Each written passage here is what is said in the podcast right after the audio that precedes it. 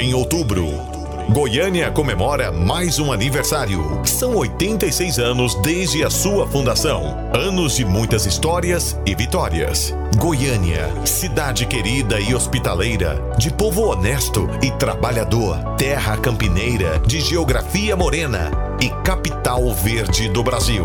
A Rádio Sagres deseja um feliz aniversário e se sente orgulhosa de fazer parte do seu dia a dia, contribuindo diariamente para a informação e o entretenimento de todos.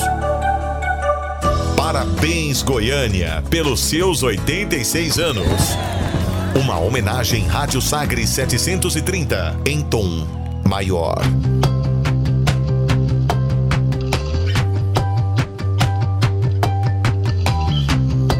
Olá, eu sou Kleber Ferreira, âncora do telejornal Sinal Aberto da TV Sagres, e a partir de agora você confere um episódio do podcast Goiânia em Tom Maior, uma cobertura especial em comemoração aos 86 anos de Goiânia do Sistema Sagres de Comunicação, através da TV Sagres, da Rádio Sagres 730 e do Sagres Online. Em tom maior. Sagres. E neste episódio nós vamos abordar a cidade dos arquitetos. Goiânia em tom maior.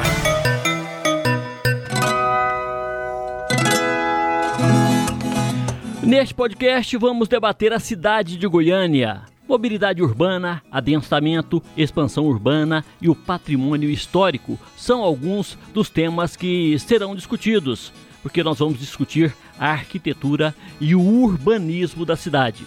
Comigo aqui para tratar desse assunto, Regina Faria Brito, conselheira do CAL Goiás, seccional de Goiás, desde 2015. Arquiteta e urbanista, graduada pela PUC de Goiás, especialista em planejamento urbano e mestre em planejamento territorial pela Universidade Federal de Goiás. Obrigado por ter vindo.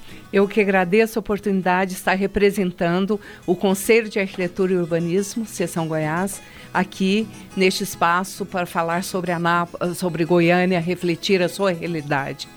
Também está conosco Janaína de Holanda Camilo. Ela é conselheira do CAL Goiás, na, na gestão de 2018-2020, é arquiteto e urbanista, mestre em desenvolvimento e planejamento territorial, também pela PUC Goiás, especialista em planejamento e gestão urbana e em construção civil pela Universidade Federal de Goiás, tem experiência em projetos de intervenção urbanística em assentamentos precários, habitação de interesse social, legislação urbanística, regularização fundiária e projetos arquitetônicos residenciais e comerciais. Janaína, obrigado por ter vindo. Nossa, você fez um marketing aí. Olá para todos. É uma excelente oportunidade de estar aqui discutindo Goiânia, que é uma cidade com tanto potencial. É verdade. É, Atílio Correia Lima, ele, ele juntamente com o, o Armando Godoy, o Atílio, ele era engenheiro e era é, arquiteto, certo? Certo. É, exatamente. É porque uma formação anterior formavam arquitetos e engenheiros. Ah, tá. E o, e o Atílio vem dessa escola. O Armando Godoy já era urbanista. Armando Godoy era engenheiro civil. Engenheiro civil? Exato.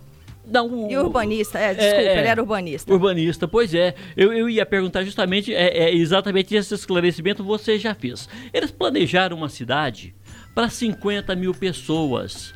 Será que é, alguém pensava que é, 86 anos depois, Goiânia seria como é? Jamais poderia se imaginar esse surto de crescimento que Goiânia teve. Mas também nós não imaginávamos que nós teríamos Brasília aqui ao lado, né? Essa onda migratória que, que a Brasília trouxe influenciou Goiânia também. Então não era como, não, não tinha como prever que, uma cidade, que a cidade ia crescer tanto. Pois é, Regina. E aí, naturalmente, esse crescimento, é, Regina, trouxe uma série de consequências, né? O transporte coletivo, o adensamento urbano, a agressão a algumas é, peças de artes fundamentais para a cidade, uma série de consequências. É, a gente convive com essas consequências. É, de que forma que a gente convive com essas consequências, evitando que a gente vá aceitando cada vez mais elas? Bom, na realidade, Goiânia é uma das poucas cidades do país que foram planejadas. Né? Nós temos realmente poucos municípios que foram planejados. E, ao mesmo tempo, é uma das poucas que tiveram planejamento urbano ao longo, é, no decorrer desses 86 anos. Então, é, mas realmente, é, por ser uma cidade polo, né? E que depois foram surgindo é, outros municípios, ela acabou realmente sendo é, um foco atrativo. Então, é, realmente, ela é, hoje a gente tem o que a Grande Goiânia. Então, não se fala mais é, em Goiânia apenas porque ela realmente é, existem os municípios que acabam conurbados, conurbados e que acabam sendo Goiânia também. Aí não tem como separar. De 2 milhões de habitantes. Com certeza. E, e, isso, é, de certa forma, é, eu, é, a gente vê que é um desafio. É um desafio é, porque, na realidade, a cidade cresce muito além do que foi planejada e às vezes ela é, com, é, vai para locais onde não deveria e acaba sendo também é, problemas de distância é, de loteamentos muito distantes é de onde a gente tem a infraestrutura como a gente coloca a infraestrutura água esgoto é, e mesmo equipamentos comunitários energia elétrica e equipamentos comunitários. É tudo aquilo que acaba é, trazendo é, é, problemas graves para é, o seu planejamento e a manutenção de uma qualidade de vida para toda a população. Janaína, a gente pode falar que o transporte coletivo de Goiânia, da região metropolitana de Goiânia, é, atende? Definitivamente não. Né? É, e hoje em dia, para a gente discutir uma cidade moderna que ofereça qualidade de vida, Claro que o transporte coletivo deveria ser de fato uma prioridade. Pa nós temos que superar o discurso e passarmos a fazer investimentos sérios, significativos nesse transporte coletivo. E da, da maneira que a Regina pontuou, a Goiânia como cidade polo, como cidade como núcleo de uma região metropolitana, acaba assumindo um papel de, de responsabilidade ainda maior para com, com as suas congêneres cidades que estão no seu limite, no seu perímetro, né? É, e, a, e nesse sentido, é o transporte público de massa que vai dar sustentabilidade, inclusive para o desenvolvimento econômico de Goiânia e dessas outras cidades. Porque imagina você dispor de três, quatro horas do seu dia simplesmente para ir e vir. E simplesmente ir, trabalhar e voltar, né? Quando a gente tem um transporte integrado, com qualidade, com assiduidade, com conforto, com segurança, as pessoas elas descem e sobem nos, nos, nos, nos determinados pontos, nos pontos, né, nos, nos terminais de, de conexão, e isso movimenta a economia da cidade. As pessoas precisam andar na cidade para consumir na cidade. Esse, esse é o ponto de vista do conselho. Pois é, é você está no podcast Goiânia em Tom Maior uma produção do Sistema Sagres de Comunicação para debater a cidade de Goiânia nos seus 86 anos. Nós estamos falando sobre transporte coletivo. O secretário municipal de Planejamento Urbano aqui de Goiânia, o Henrique Alves, recentemente é, conversou com o Sistema Sagres de Comunicação. Veja o que ele disse sobre as propostas para melhorar o sistema de transporte coletivo. Primeiro, na criação e na definição de onde serão os próximos corredores é, de transporte coletivo do município, sejam eles preferenciais ou exclusivos. É exemplo por a exemplo do corredor Norte-Sul, do BRT, que está em construção, do corredor T7 e outros que estão sim previstos no plano diretor, que estão previstos lá desde 2007 e que necessitam de forma urgente de implantação. O prefeito Íris, a prefeitura, ela retomou várias obras nesse sentido, outras estão em licitação e necessitam de adequações e de efetiva execução para que a gente possa ver uma diferença nesse sentido. Além da questão do trânsito, né? É, Goiânia ainda é carente de obras é, de que melhorem o fluxo, né? Novas avenidas, obras de arte, viadutos, trincheiras, que de certa forma resolvem sim, talvez não totalmente, mas parcialmente esse problema. Regina, é, o ponto de vista do secretário vem de encontro ao ponto de vista do CAL? Olha só, ele citou o plano é, diretor, que o plano diretor é um conjunto de leis, né, de normas, que vão orientar a, o planejamento e atuação do governo, que acaba sendo é, de quem é a competência de planejar. É, na realidade, é, não mais do que 30% do que foi proposto no plano de 2007 relativo à mobilidade foi efetivamente realizado. Então, o que a gente percebe é que, na realidade, as propostas surgem, mas elas acabam não sendo concretizadas. E o que a gente observa, a questão da mobilidade, ela tem que estar sobreposta à questão urbana. Ela não pode atuar de forma é, separado. Então, quer dizer, o planejamento ele tem que ser é, um planejamento contemple não apenas a questão, isoladamente a questão da mobilidade, mas também toda essa questão que a gente coloca, a distância da, é, dos bairros em relação a, a, aos equipamentos e à infraestrutura, e, e tudo isso ele tem que ser computado.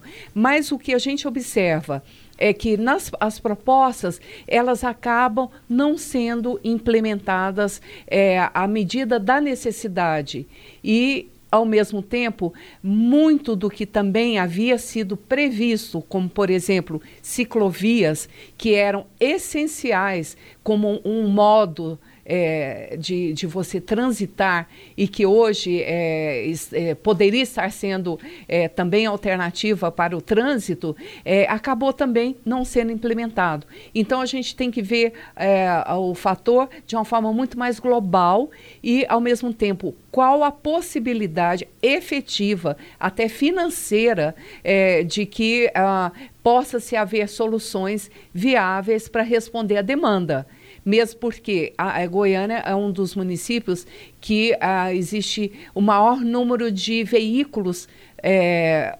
individualizados não é? Então isso acaba gerando também um, um outro tipo de problema, é, visto que na maioria dos planos é colocado que a prioridade seria para o veículo, a, o transporte digamos, coletivo, é, o transporte coletivo, né? Uhum. Então onde você é, coloca quatro carros, você leva 40 pessoas. Vamos só é, imaginar é, uma proporção dessa forma. E no entanto, é, Goiânia acaba sendo um dos municípios que tem maior maior número de veículos per capita, é, trazendo, digamos, um, um, problema muito maior e que agrava muito mais os problemas já existentes.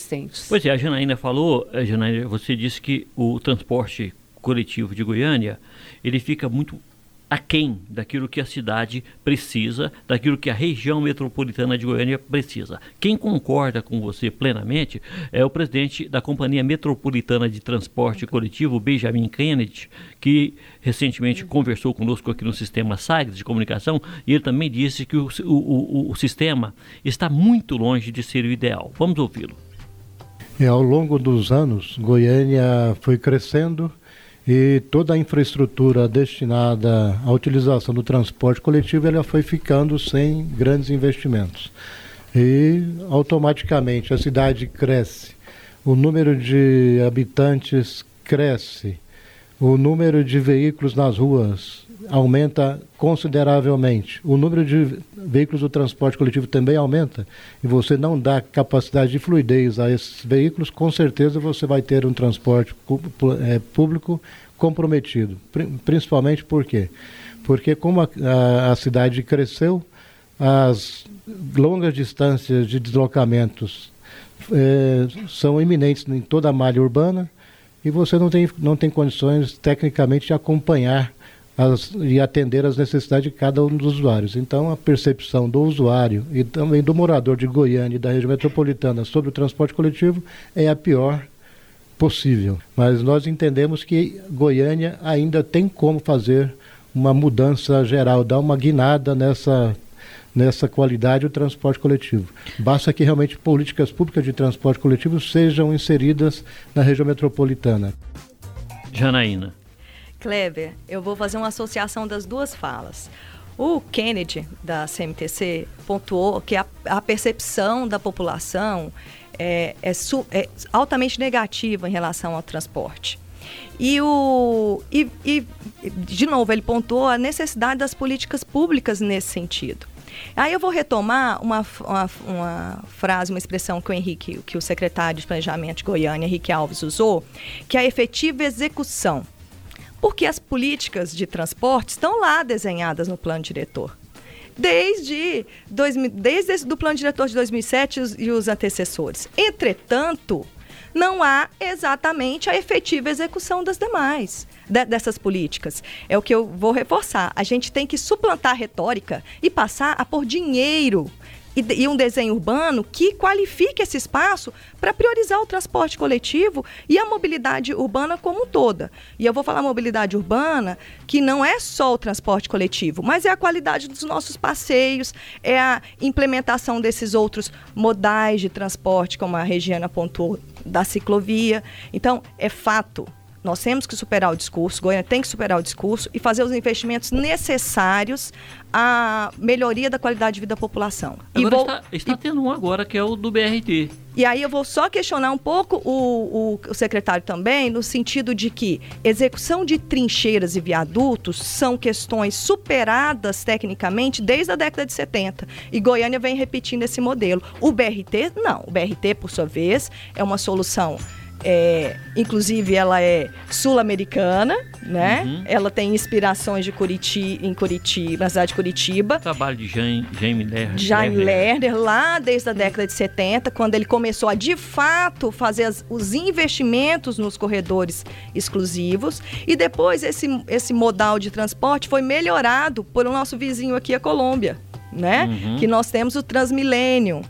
É, nós temos uma inspiração dessa na Avenida Anhanguera, nos primórdios da Avenida Anhanguera. Hoje está sucateado, fato. É.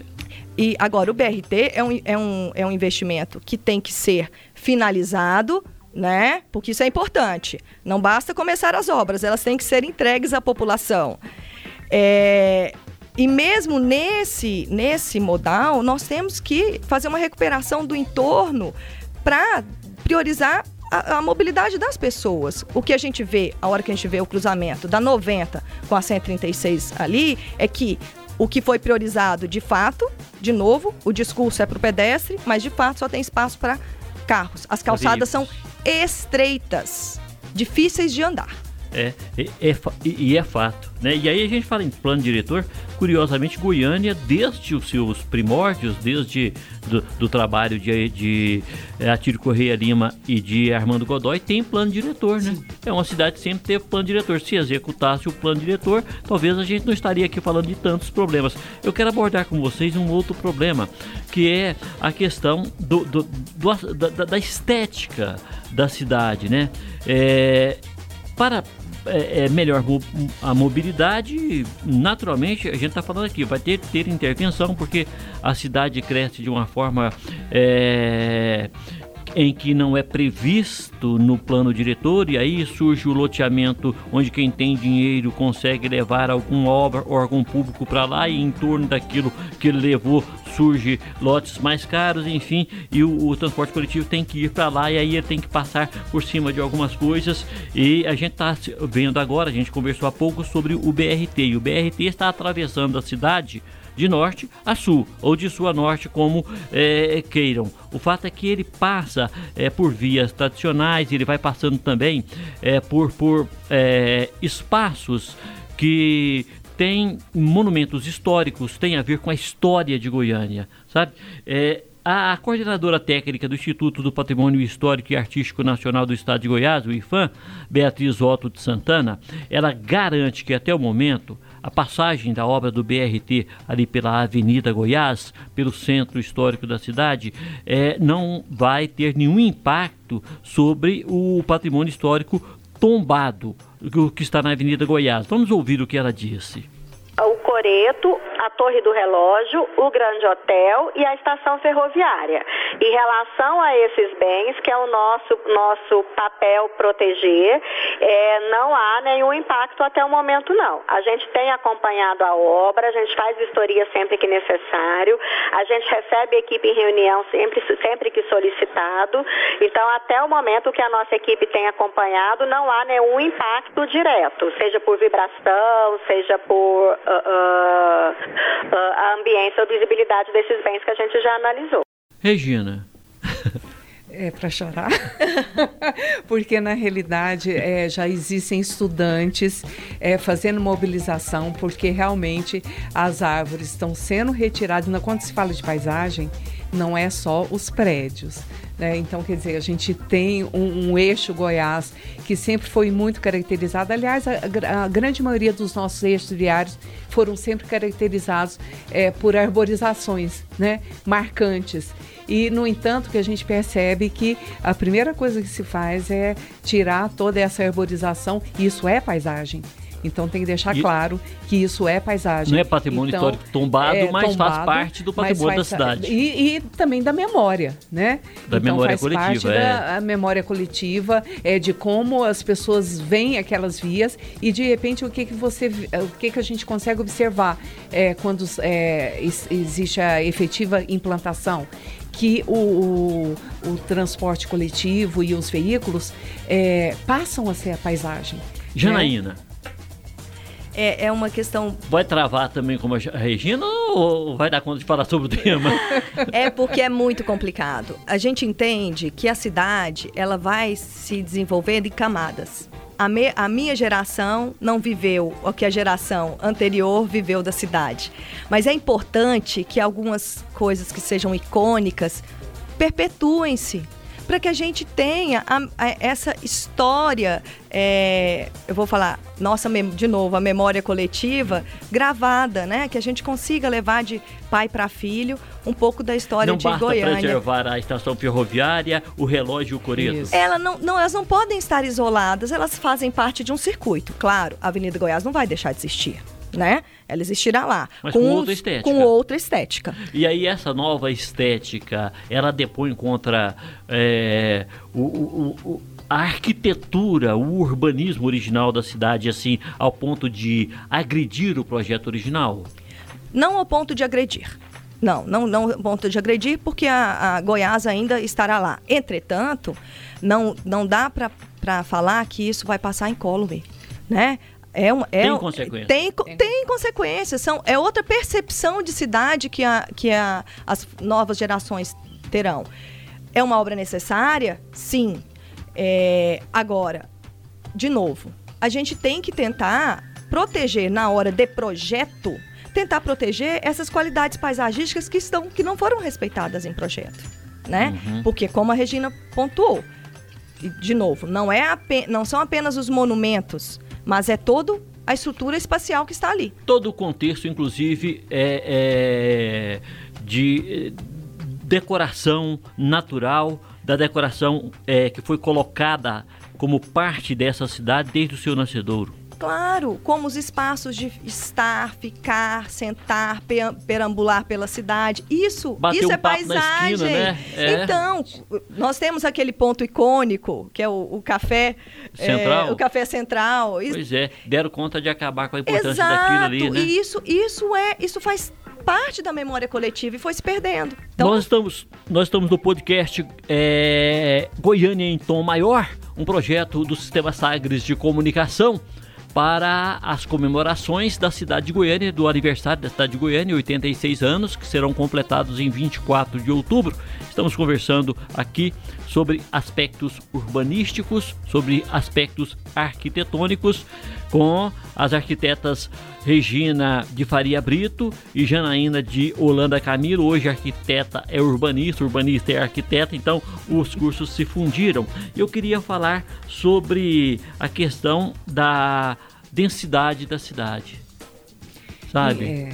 é, eu queria que vocês fizessem uma consideração desse adensamento de Goiânia.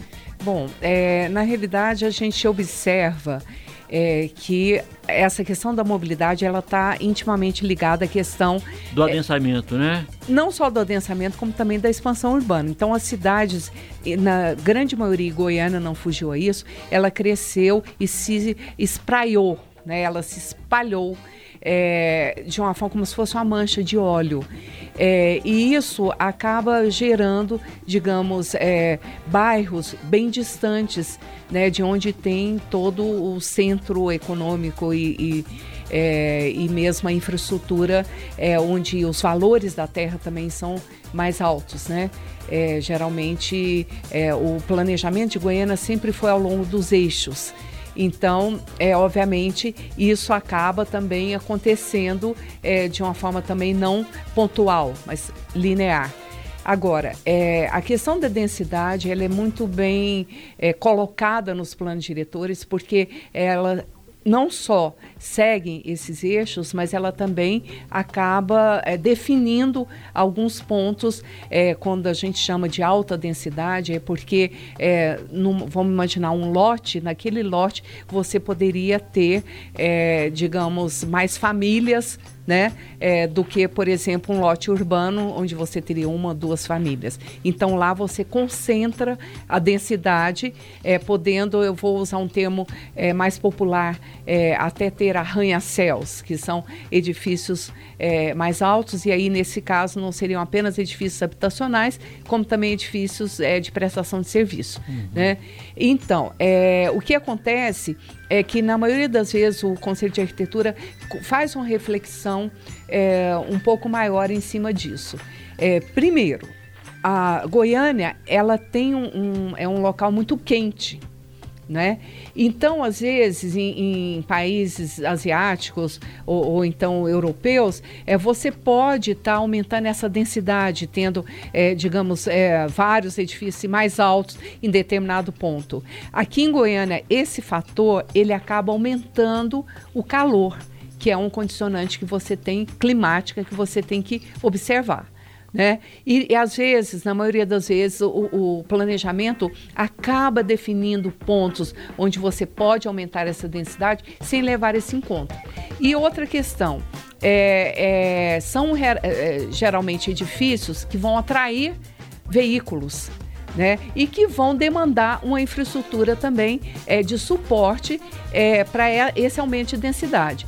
Então, o Conselho de Arquitetura é, faz uma crítica no plano diretor anterior e que nós é, é, percebemos que continua nesse plano, é, que é exatamente a permissão vou usar o termo popular, desses arranha-céus em locais que já são atratores de veículo e que vão, é, pro, com toda certeza, não vou nem colocar provavelmente, mas vão com toda certeza aumentar os problemas é, de trânsito, da, da, questão da mobilidade que nós colocamos, bem como as questões é, da infraestrutura que vai ser é, muito mais utilizada nesses locais, como o aumento do calor né? E, uhum. e, trazendo graves consequências em todos Janaína, então o negócio do adensamento nosso, ele não é vertical, é horizontal.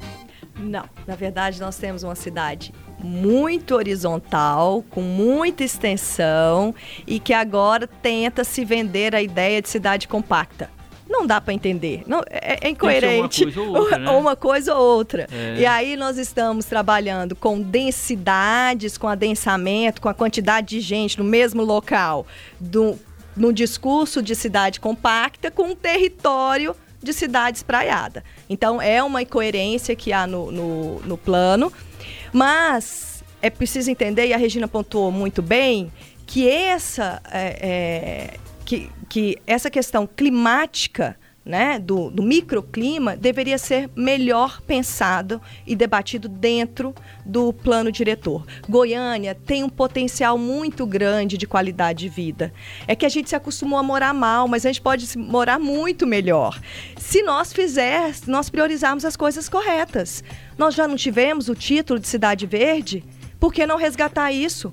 Por que, que por, por que essa densidade não pode estar imersa nas áreas de parque, de bosques, áreas livres, as praças, para que a gente tenha fluidez, para que a gente tenha espaços para que essas pessoas que estejam nesses prédios, né, essas, essa quantidade de famílias que estejam nesses prédios, ter um lugar para ir, ir. Muito obrigado, Regina de Faria Brito, que é conselheira do CAL Goiás desde 2015, arquiteta e urbanista, pela presença aqui neste podcast. Eu agradeço a oportunidade da gente estar tá trazendo algumas reflexões, porque o planejamento urbano ele importa para todas as pessoas. É o dia a dia de todas as pessoas. São as reclamações que todo mundo faz. Tudo está vinculado às decisões do planejamento urbano. Muito obrigado, Janaína de Holanda Camilo, que também é conselheira do CAL Goiás. Ela é arquiteta e urbanista, é mestre em desenvolvimento e planejamento territorial e tem uma série de outras é, especializações dentro da arquitetura e urbanismo pela presença do nosso podcast. Eu que agradeço e o Conselho de Arquitetura e Urbanismo também agradece de poder expor o que nós debatemos diariamente dentro do Conselho para em prol de toda a sociedade. Foi um prazer estar aqui. Pois é, eu sou o Kleber Ferreira e estive também nesse podcast Goiânia em Tom Maior, aqui do Sistema Sagres de Comunicação debatendo a cidade de Goiânia no mês do seu aniversário de 86 anos. Um abraço a todos. Em outubro, Goiânia comemora mais um aniversário. São 86 anos desde a sua fundação. Anos de muitas histórias e vitórias. Goiânia, cidade querida e hospitaleira, de povo honesto e trabalhador, terra campineira, de geografia morena e capital verde do Brasil. A Rádio Sagres deseja um feliz aniversário e se sente orgulhosa de fazer parte do seu dia a dia, contribuindo diariamente para a informação e o entretenimento de todos. Parabéns, Goiânia, pelos seus 86 anos. Uma homenagem Rádio Sagres 730 em tom maior.